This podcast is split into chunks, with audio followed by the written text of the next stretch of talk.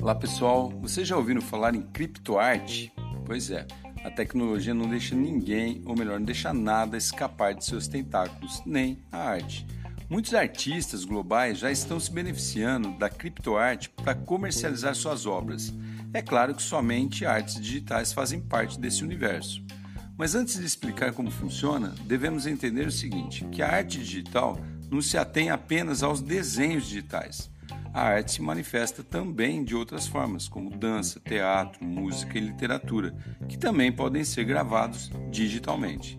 E é aí que a tecnologia entra como uma espécie de local para guardar de forma muito segura essas obras, as quais podem ser comercializadas por essa rede, levando uma assinatura única do autor, é claro como uma obra-prima original. A diferença é que a original, a física, fica numa galeria, museu, banco, etc. E essa fica nas nuvens.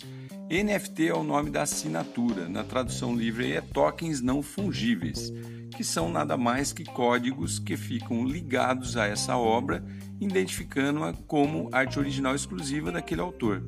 Para vocês terem uma ideia de como isso pode pegar, recentemente o Jack Dorsey, fundador do Twitter, utilizou essa tecnologia para vender seu primeiro tweet. Olha só, pelo valor de 2 milhões e 900 mil dólares para um investidor aí, é claro, né, que acredita que no futuro esse essa assinatura, né, esse tweet poderá valorizar e muito.